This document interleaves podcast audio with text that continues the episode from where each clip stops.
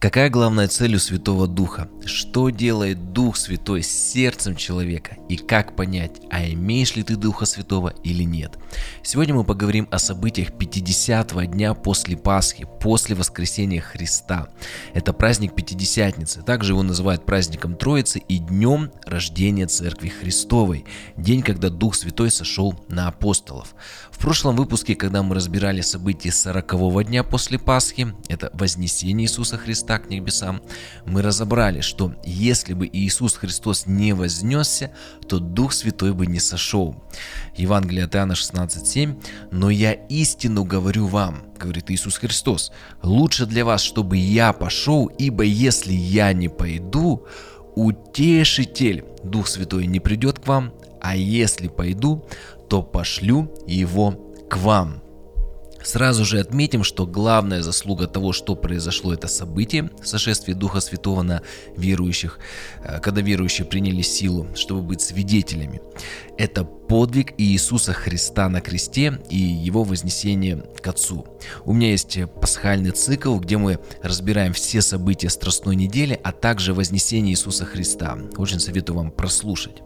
Меня зовут Михаил Круков, это подкаст «Верослышание». Обязательно подпишитесь э, на аудио или видеоверсию подкаста, как вам удобнее. Все ссылки есть на сайте podcastmk.com. Также вы всегда можете поддержать подкаст. В описании к выпуску указаны способы для пожертвований.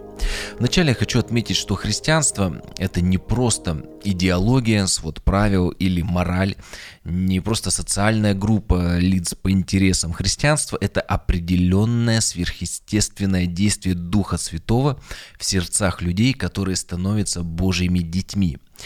Итак, давайте разберем, а как получить Духа Святого и на кого вот он сходит только ли апостолы Иисуса Христа приняли его. Во второй главе Деяний апостолов, а, после проповеди о Христе, а, все спрашивали, а что же нам делать? Деяние 2.38. Петр же сказал им в ответ, «Покайтесь и докрестится каждый из вас во имя Иисуса Христа для прощения грехов и получите дар Святого Духа». То есть мы что видим? Покайтесь, крестится каждый вас во имя Иисуса Христа и получите дар Святого Духа. Как и в проповеди служения Иисуса Христа, вот когда Иисус Христос э, начинал служение, 4 глава Евангелия от Матфея, также мы это разбирали, э, сначала идет покаяние. Покайтесь, помните, как Иисус проповедовал, и веруйте в Евангелие, впрочем, как и Иоанн Креститель. Точно так же и здесь мы видим, что без покаяния невозможно двинуться дальше. И здесь я немного остановлюсь и попробую вот вкратце показать э, движение человека от неверия к спасению. Ведь Петр проповедует их, обращает э, к вере в Иисуса Христа. Итак, смотрите, вообще в принципе, в принципе, а если мы посмотрим, любой человек в, нуждается в том, чтобы принять то, что Бог является его Творцом. Вообще, даже Библию, если мы откроем, первая глава, э, первая книга это Бытие, первая глава, она посвящена сотворению, что Бог, Он сотворил человека. То есть самое главное, что человек должен принять, что Бог есть Творец, Бог есть Создатель. И я, э, и конкретный человек, он является его творением. А если так, то получается есть определенный план – если есть план, есть определенный закон, есть правила. И мы подходим а, к такому понятию, как нравственный закон, вне зависимости от времени, в которое человек живет, а, в каком обществе и так далее. В любом случае есть определенный нравственный закон. И возникает следующий вопрос, а я ему соответствую или нет? Если человек признает, что да, он несовершенный, он грешный, э, то, следовательно, вот человек греховен, если он не соответствует этому нравственному закону. И тут э, вот как бы есть у каждого развилка или вот признать, как я да, сказал, свою греховность, что я несовершенен, э, я нуждаюсь в том, чтобы совершенствоваться, или нет.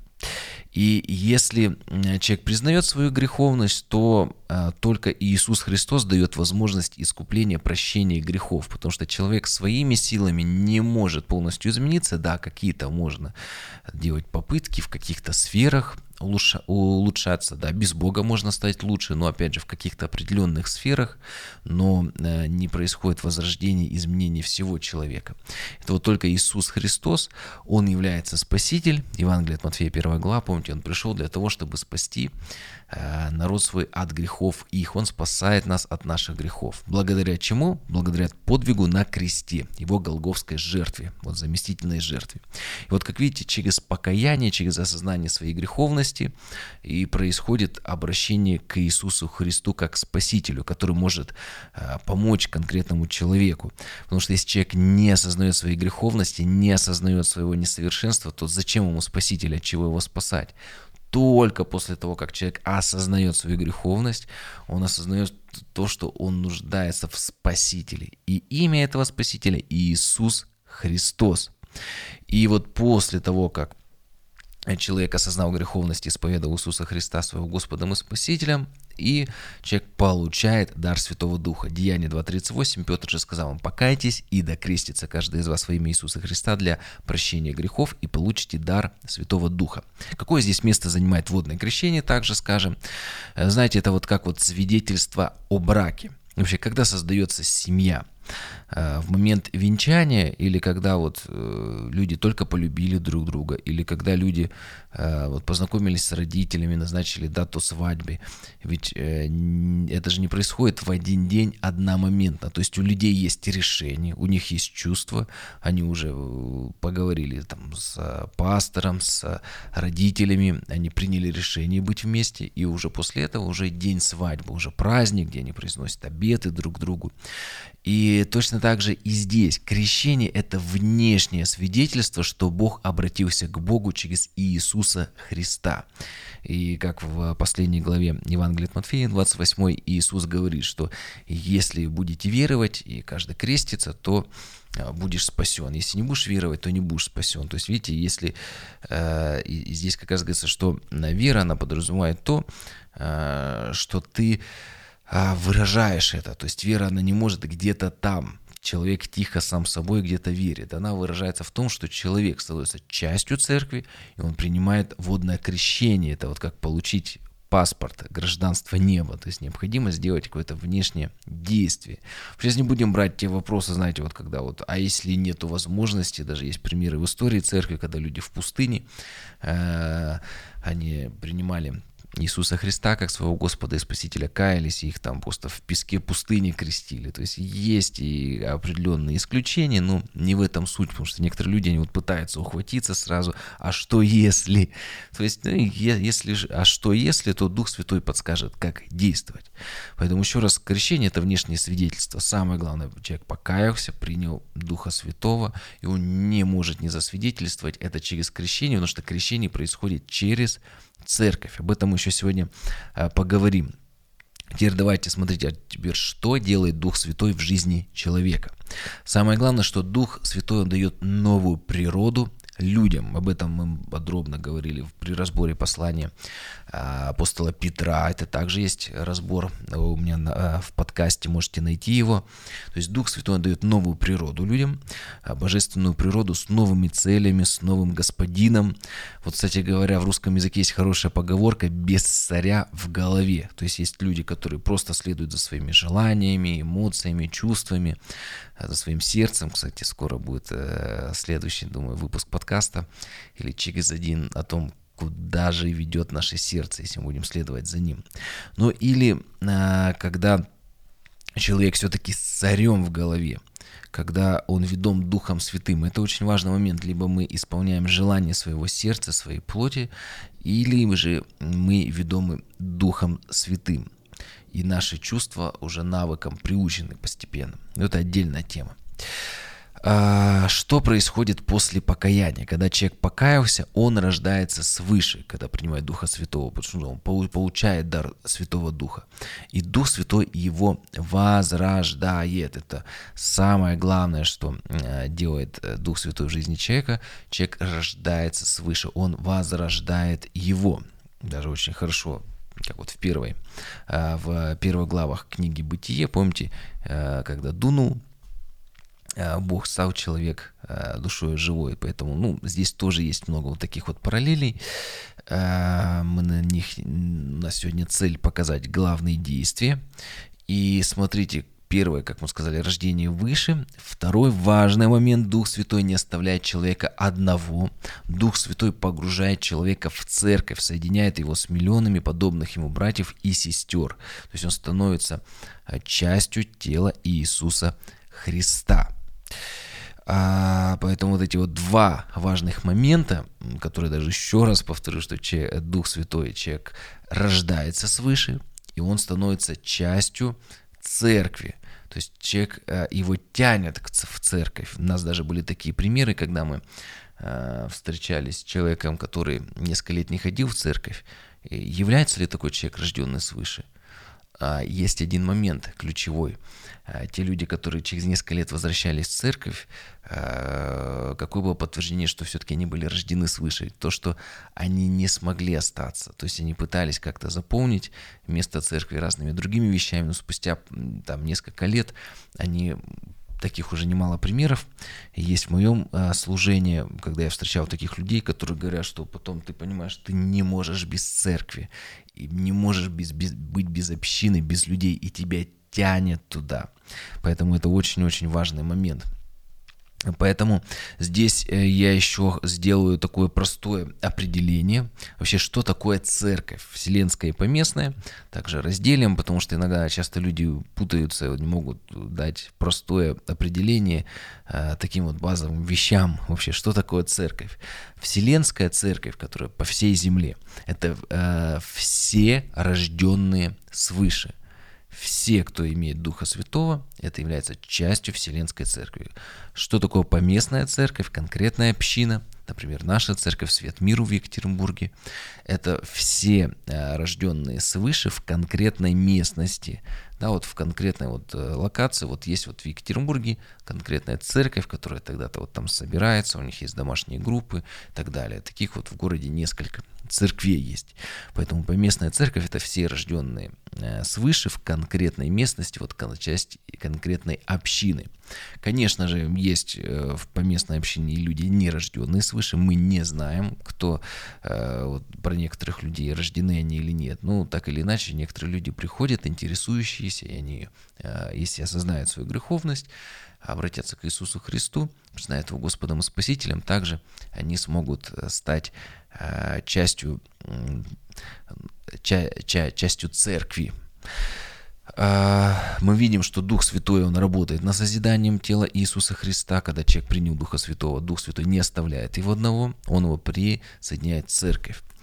Поэтому Дух Святой пришел не только, чтобы прийти в душу конкретного человека и произвести работу, он также соединяет нас с возрожденными душами. То есть церковь созидается, это очень-очень важный момент. Может возникнуть вопрос, а как понять, вот человек родился свыше или нет, вот в церкви вот у нас, а все ли рождены свыше или нет? Твои вот э, братья и сестры на домашней группе или те, кто рядом с тобой сидят на воскресных служениях, они вообще рождены свыше или нет? Как вот про, можно измерить наличие Духа Святого на человеке? Здесь простой ответ – никак. Мы никак не можем, нету определенного градусника или тестера, который ты навел, и можешь понять вот это все-таки есть Дух Святой на человеке или нет. Такого не существует. Поэтому есть две крайности – вообще у верующих, у людей. Одни верующие так вот спекулируют, что-то вот выдумывают, э, что вот если есть такие вещи, например, если ты богатый или если ты преуспеваешь в каких-то сферах, в благополучии какой-то имеешь, есть Дух Святой. Э, и есть другая крайность, когда люди вообще отрицают его действия, они не понимают, какую роль в жизни их играет Дух Святой, они говорят, да, в принципе, э, никак это вот не проявляется. Но важно отметить, что Дух Святой — это личность, это вот не безликий какой-то вот вселенский разум, какой-то там где-то абсолют, и мы не должны силу отделять от личности, потому что иногда люди пытаются вот силу отделить, вот есть вот э, как бы вот его сила. Но Дух Святой э, это в первую очередь личность, которая может действовать и проявлять э, силу. Поэтому, еще раз, мы действия и силу не должны от, разделять от личности.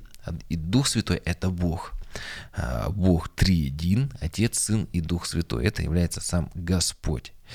Поэтому еще раз, это не просто сила, которая может дать денег, жену, вот, какую-то силу для исцеления. Это прежде всего личность. И во вторую очередь эта личность может действовать и давать силу или давать какие-то сверхъестественные дары. Э, больше познавая характер Бога, теперь вот как раз важный момент по поводу Священного Писания, чем больше э, мы, э, мы можем лучше узнать Духа Святого, что Он от нас хочет, куда Он нас ведет, чем больше мы погружаемся в Священное Писание, потому что это Божье Слово, мы лучше узнаем Бога, лучше узнаем Духа Святого, потому что Дух Святой есть Бог. Э, и Дух Святой может быть как и на бомже, на бездомном человеке под мостом, так и на главе какой-то компании или президенте целой страны, каком-то важном, уважаемом человеке. Э, поэтому мы не можем измерить, что вот если человек вот он успешен, он, э, то он на нем Дух Святой. И на президенте, и на бездомном может быть Дух Святой. Дух Святой может быть и на преступнике в тюрьме, и на охраннике, который его охраняет.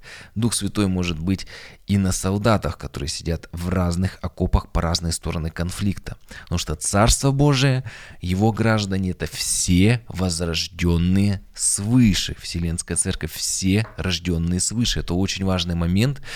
И э, все те люди, которые стремятся жить по его конституции. Мы тоже вот, кстати, сейчас Евангелие от Матфея также на канале разбираем. Есть вот Нагорная проповедь, 5, 6, 7 глава Евангелия от Матфея. Это как раз вот конституция царства, пришел царь, и вот дает это, и кто вот следует этой конституции, те воистину являются гражданами э, его царства.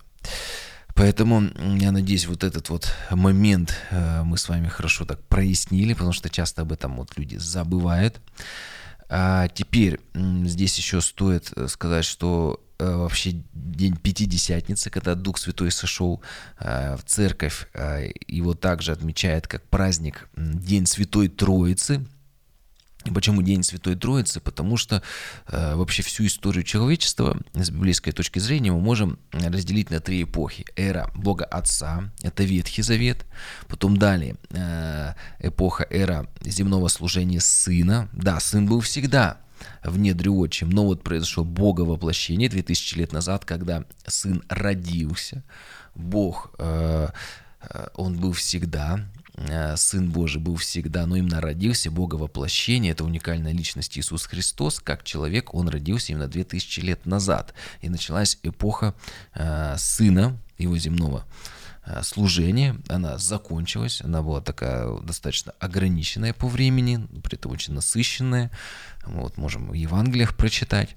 И далее начинается третья эпоха, это эра уже Святого Духа.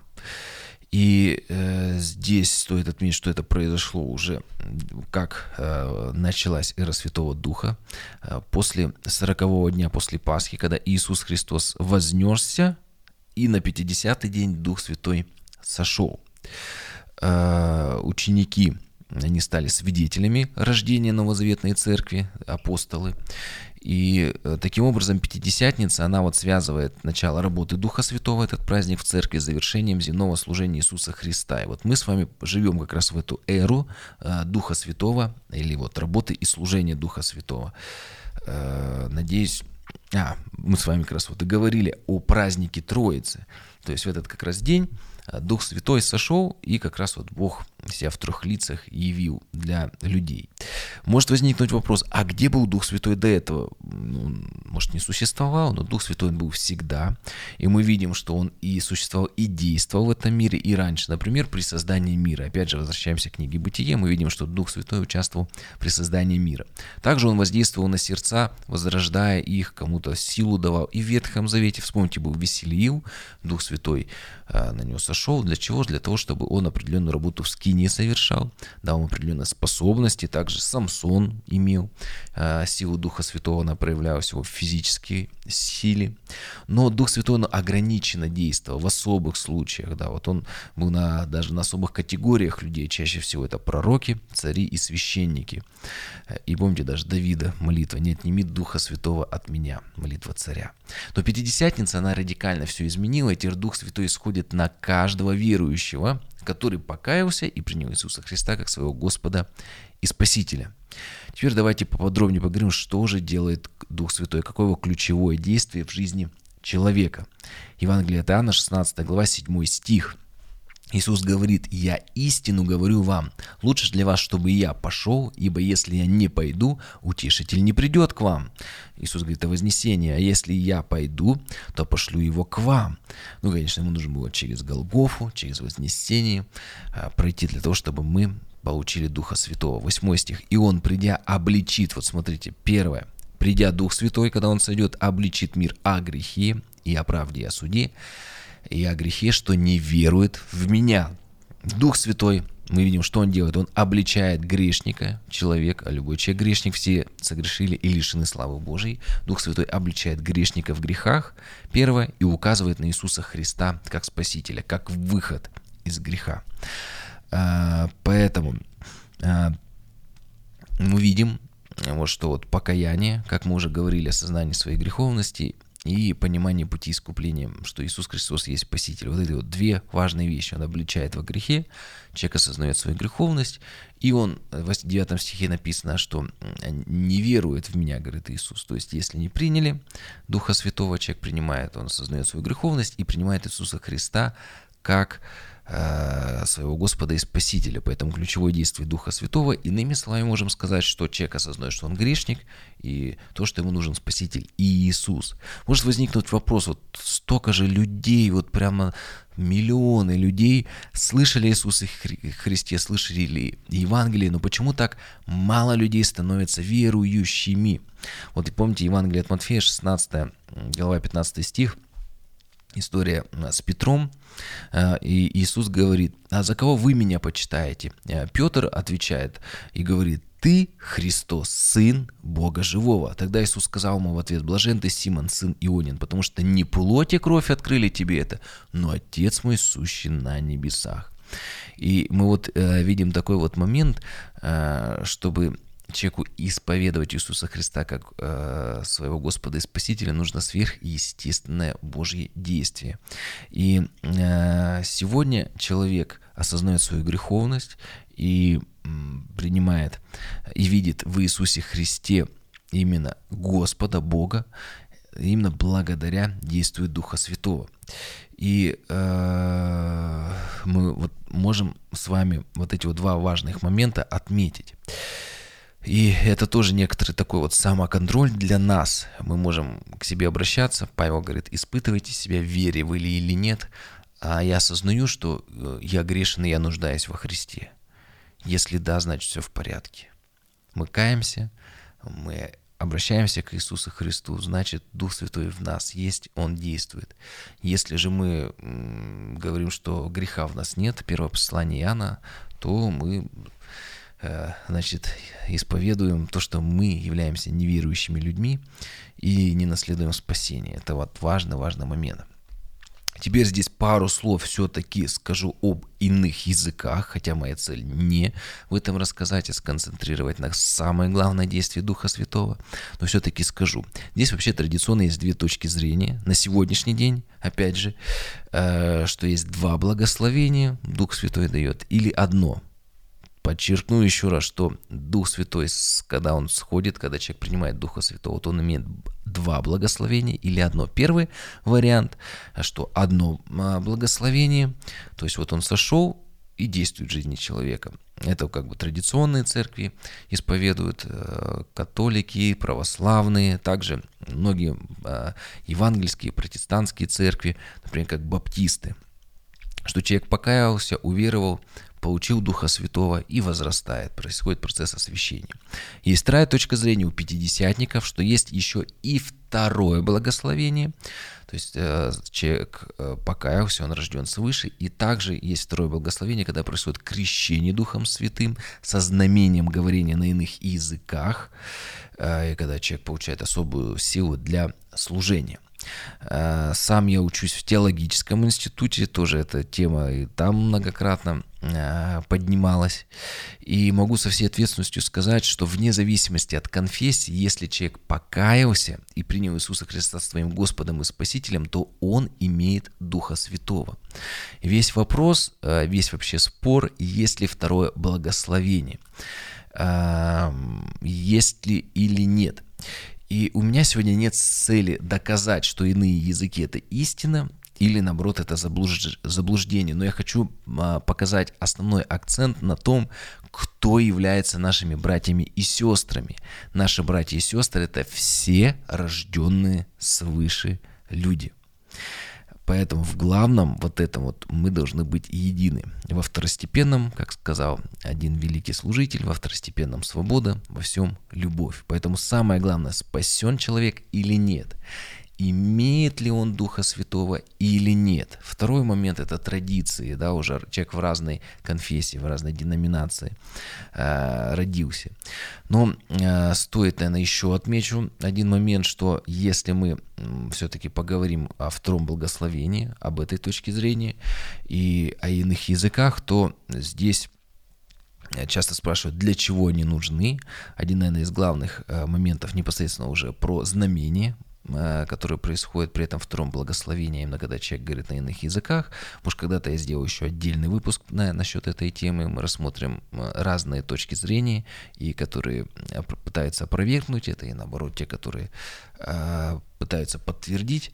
Но основным, основной один из практических моментов, э, что дают иные языки, то, что уже говорят пятидесятники, что они помогают возрастать э, в молитвенной жизни – Конечно, это же еще плюс сила для служения, но а, очень это помогает в молитве. Каким образом, что человеку бывает сложно и 10 э, минут-то помолиться, а иные языки, когда ты э, молишься, когда ты а, своими словами молишься, и потом вот ты вот не знаешь, о чем молиться, бывают такие моменты, 2-3 минуты прошло, и как бы вот эта вот пауза, она наполняется иными языками. Потом может быть, еще что-то прийти, человек э, еще продолжает молиться, за счет этого человек больше находится в молитве. Это как бы вот э, пятидесятническая точка зрения, практически смысл от молитвы.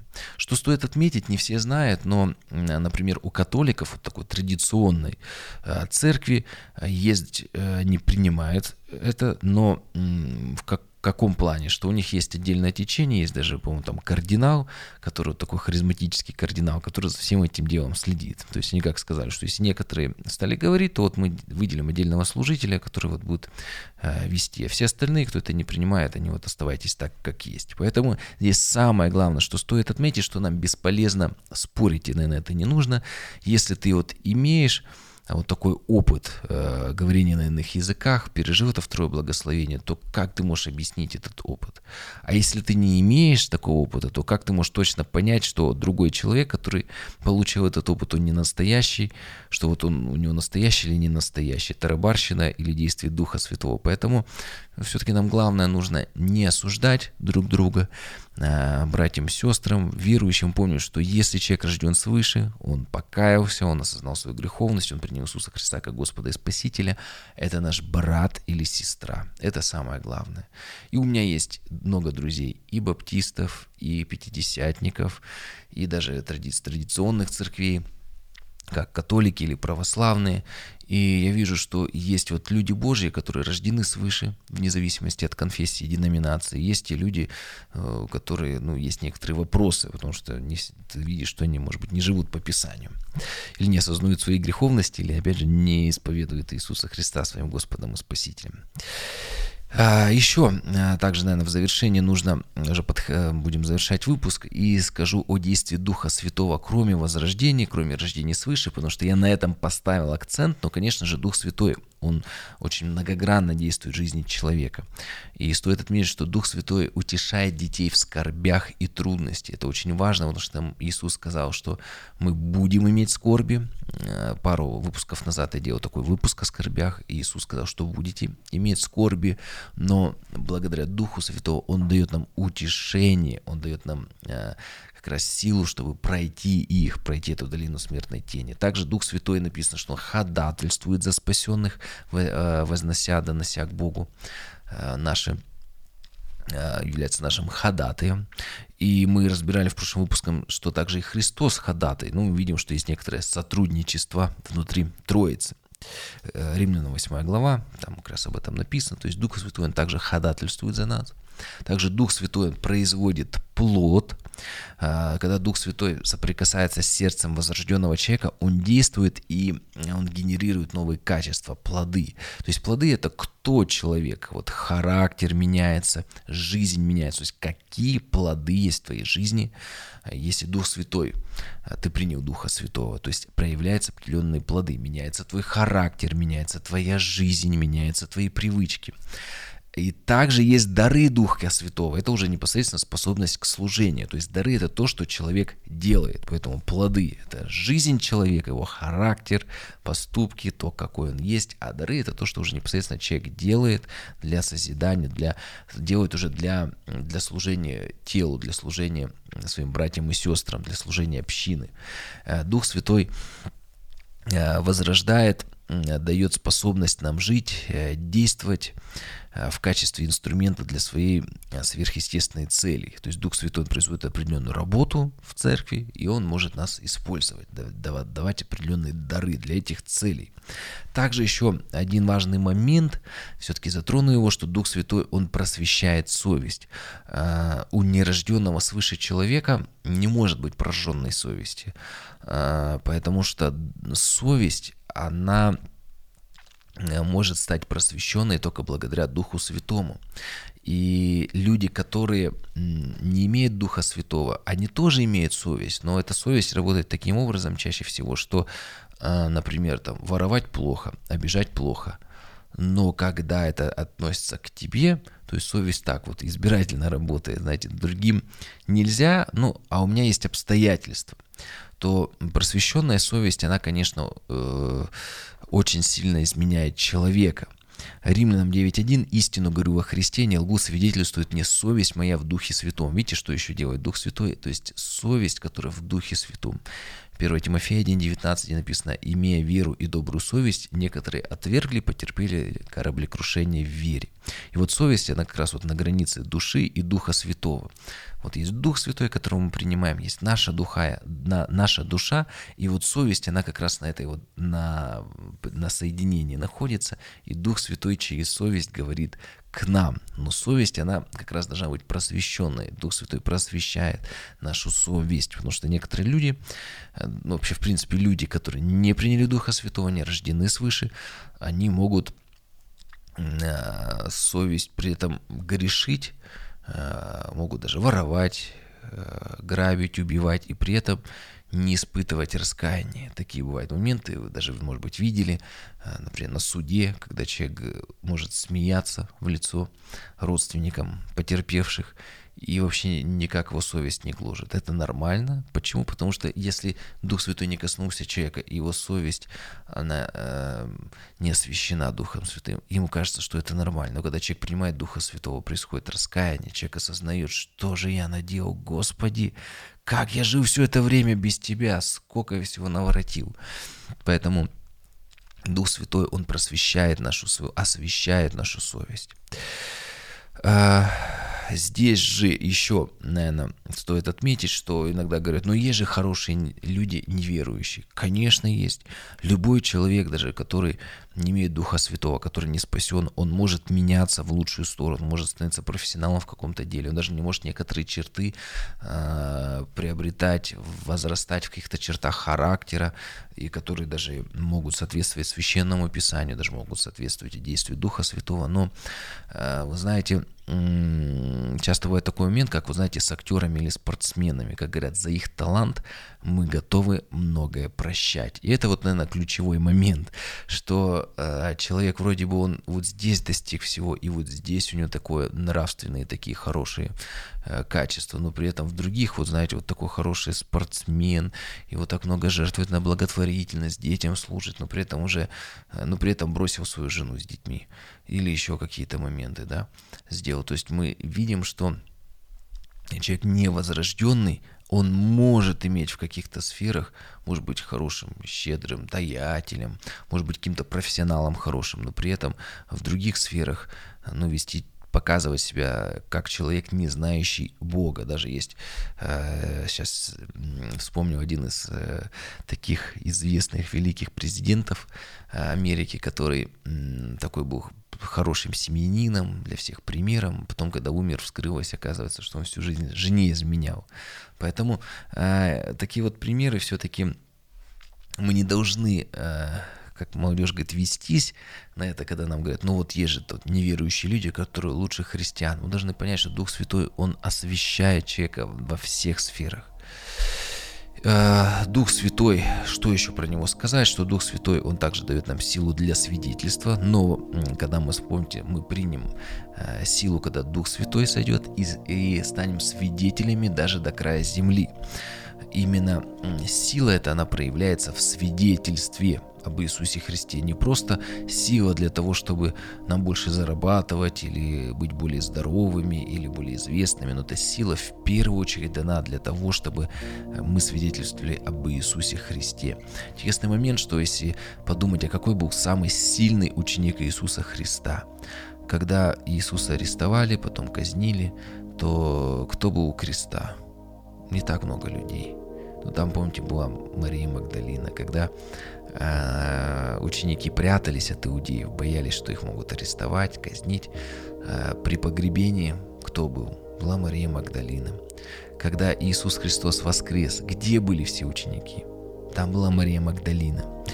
И интересно, что есть такие вот врожденные качества, сильные, хорошие, и они были у нее. Но при этом, когда Дух Святой сошел, Петр, который э, испугался, который убежал, который прятался, он настолько осмелел, что он вышел и несколько тысячам людей проповедовал, и многие покаялись. Как раз мы с этого начинали, с проповеди Петра.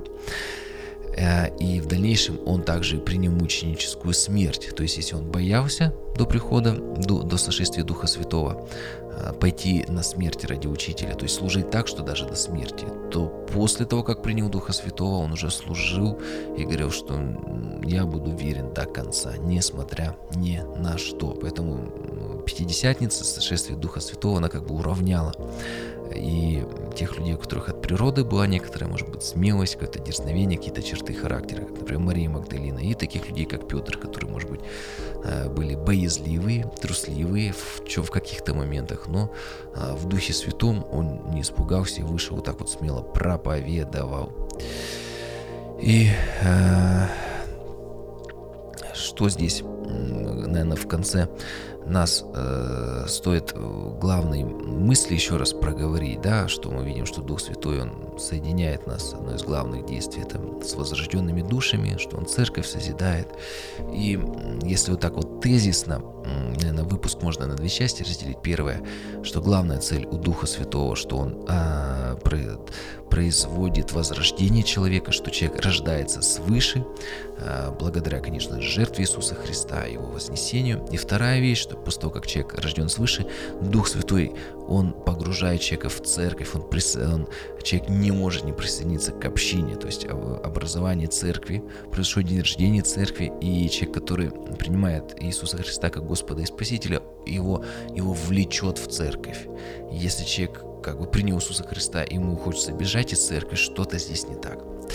И второе, а, часть, что делает э, в сердце человека Дух Святой. Как понять, что ты рожден свыше? Самое главное, это что человек осознает свою греховность, и а, Дух Святой он указывает на, на выход. Как же э, как же избавиться от этой греховности, как же очиститься от нее. Он указывает на Иисуса Христа, как на нашего Агнца, который взошел на крест, чтобы мы были очищены и прощены от наших грехов. Вот это вот, наверное, самое главное, самые главные вещи, которые соделал Дух Святой на 50-й день после э, воскресения Иисуса Христа. На этом мы с вами заканчиваем. Обязательно подпишитесь. Буду благодарен за ваши реакции. Если вы будете комментарии оставлять или ставите лайки или пальцы, пальцы вверх. Это все помогает продвижению подкаста. Также всегда можете поддержать. Способы указаны для пожертвования, указаны в описании к видео. Благословений.